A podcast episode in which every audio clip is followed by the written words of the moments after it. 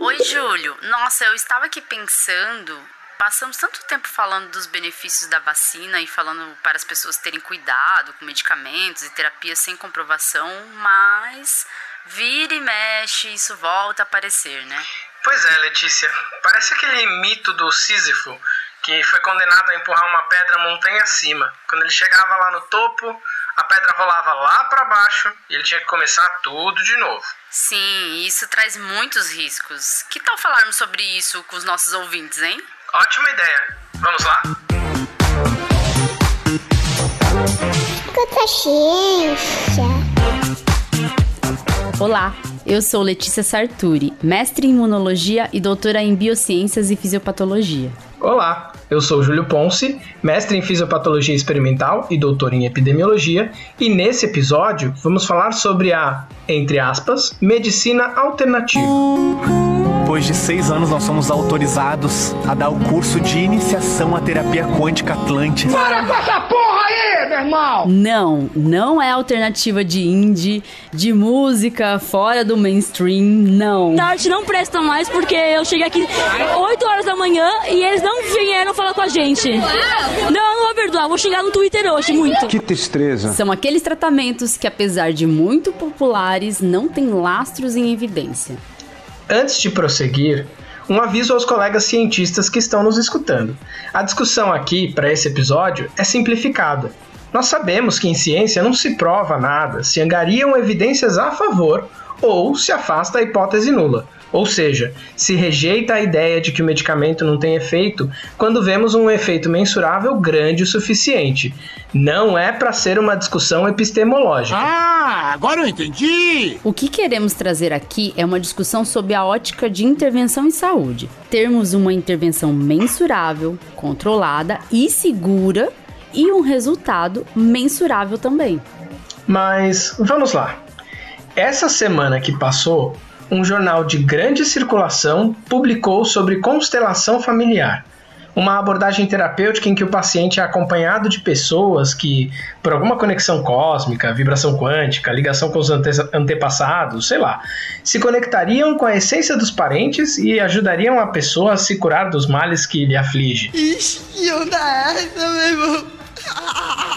Essa abordagem, que na superfície pode parecer uma terapia válida, não tem lastro científico. E pior, tem relatos sérios de machismo, homofobia, visões retrógradas.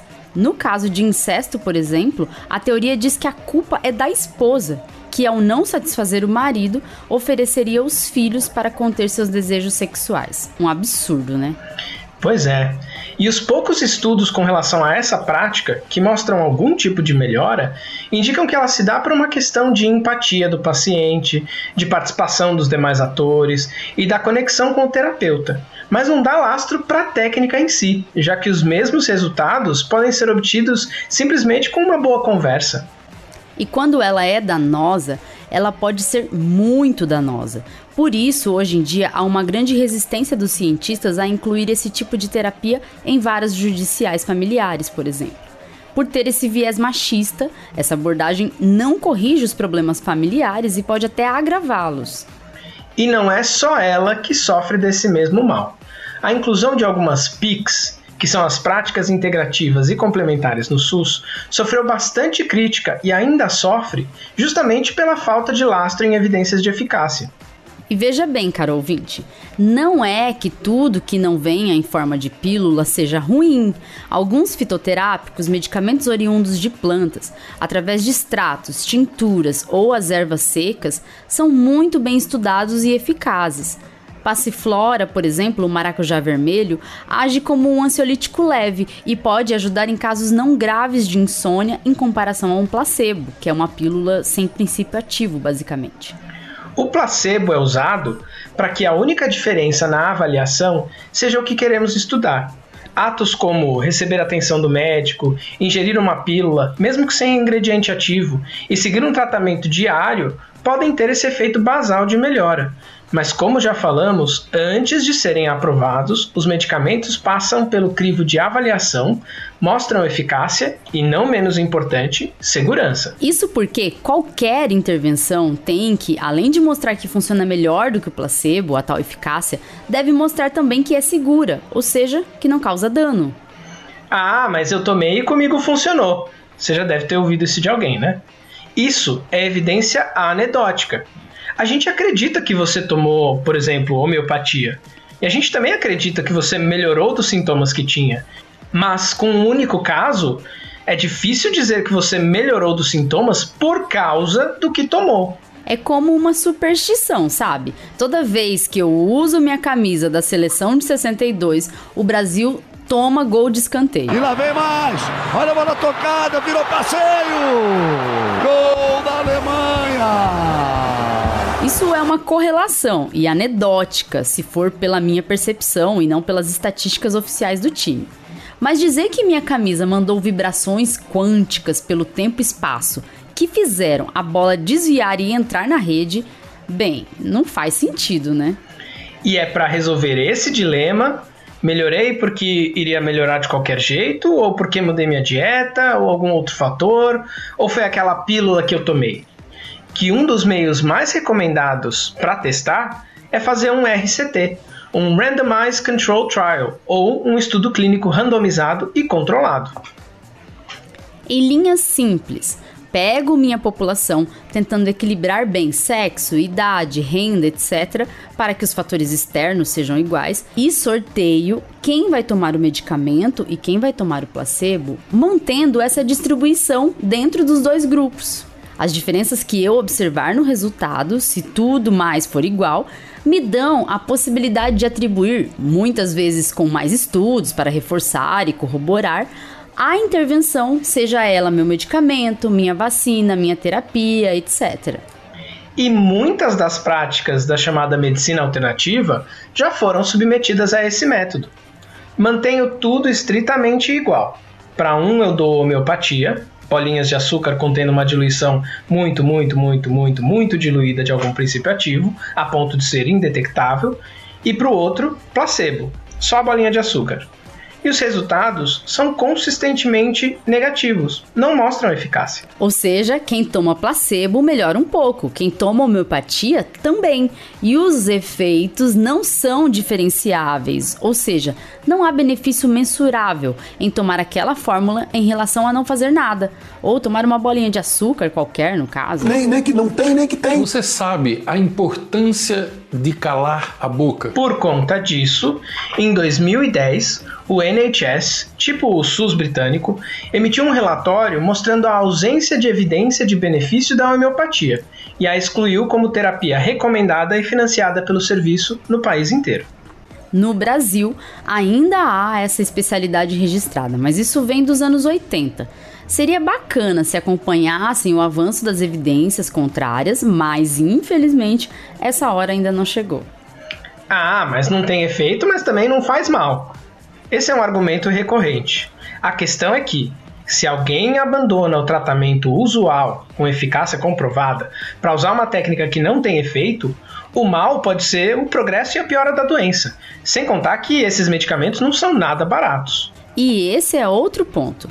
Quem defende a homeopatia muitas vezes diz que não quer dar dinheiro para as grandes farmacêuticas, que os capitalistas não querem nossa cura, que eles têm interesses escusos. Mas veja bem, temos muitas críticas à indústria farmacêutica que tem responsabilidade, por exemplo, pela crise dos opioides nos Estados Unidos e realizou muitos experimentos sem a preocupação com a ética no passado. Mas isso não elimina o fato de que, sem os medicamentos que elas fornecem, nossa saúde não teria alternativa e morreríamos muito mais cedo de problemas tratáveis, como infecções bacterianas, por exemplo. E se engana quem acha que a homeopatia não gera lucro.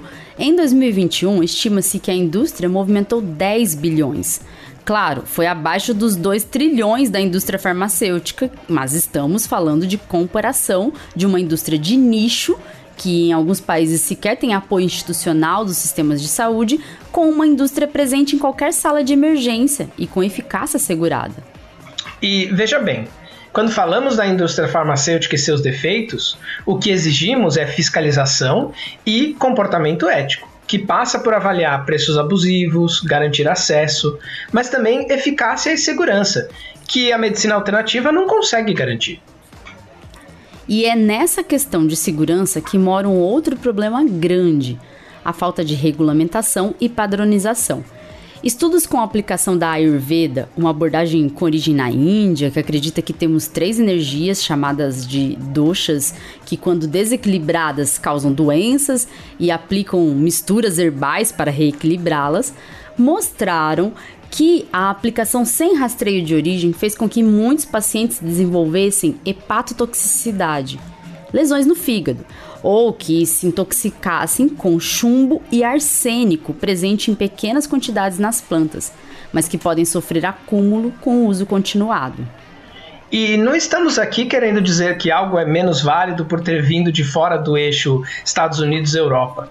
Por exemplo, baseado em tradições medicinais chinesas, a pesquisadora Tu Yuyu extraiu um composto da artemisia, uma planta usada há muito tempo para curar febres.